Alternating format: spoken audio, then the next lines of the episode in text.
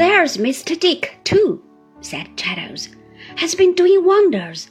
As soon as he was released from overlooking Uriah Heep, whom he kept in such charge as I never saw exceeded, he began to devote himself to Mr. Wickfield, and really his anxiety to be of use in the investigations we have been making, and his real usefulness in extracting and copying and fetching and carrying have been quite stimulating to us. Dick is a very remarkable man, exclaimed my aunt, and I always said he was. Trot, you know it. I'm happy to say, Miss Wickfield, pursued Traddles at once with great delicacy and with great earnestness, that in your absence Mr. Wickfield has considerably improved, relieved of the incubus that had fastened upon him for so long a time, and of the dreadful apprehensions under which he had lived. He is hardly the same person. Relieved of the incubus that had fastened on him for so long a time, and of the dreadful apprehensions under which he had lived, he is hardly the same person. At times, even his impaired power of concentrating his memory and attention on particular points of business has recovered itself very much, and he has been able to assist us in making some things clear that we should have found very difficult indeed, if not hopeless, without him. But what I have to do is to come to results which are short enough, not to gossip on all the hopeful circumstances I have observed, or I shall never have done. His natural manner and agreeable simplicity made it transparent that he said this to put us in good heart, and to enable Agnes to hear her father mentioned with great confidence, but it was not the less pleasant for that. Now, let me see, said Traddles, looking among the papers on the table.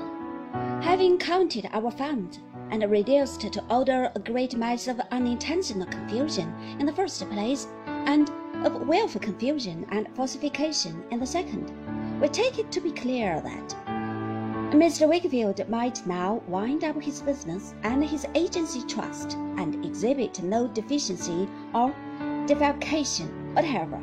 Oh, thank heaven! cried Agnes fervently. But, said Traddles, the surplus that would be left as his means of support, and I suppose the house to be sold, even in saying this, would be so small, not exceeding in all probability some hundreds of pounds, and that perhaps, Miss Wickfield, it would be best to consider whether he might not retain his agency of the estate to which he has so long been receiver. His friends might advise him, you know. Now he's free you yourself, Miss Wickfield, Copperfield, I. I have considered it, Trotwood, said Agnes, looking to me, and I feel that it ought not to be, and must not be, even on the recommendation of a friend to whom I am so grateful and owe so much.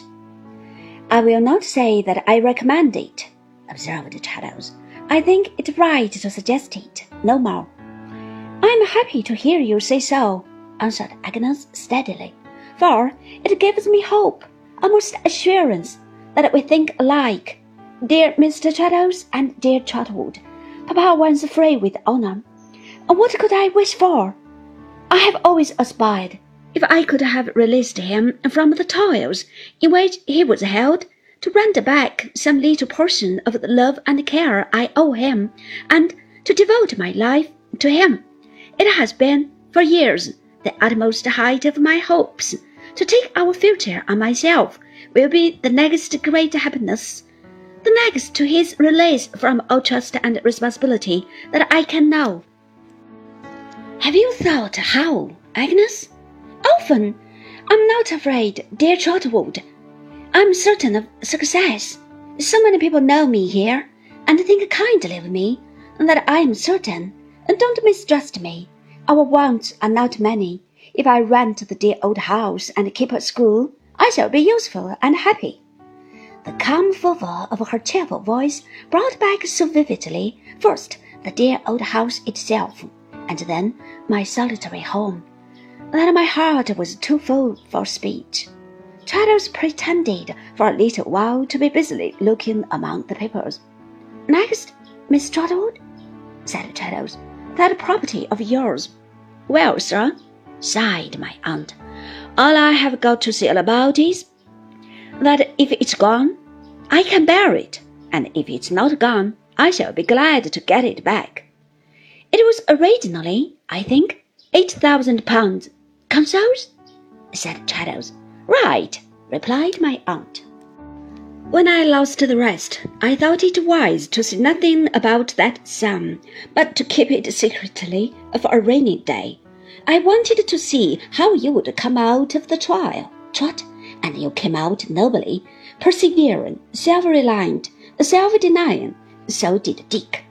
Don't speak to me, for I find my nerves a little shaken.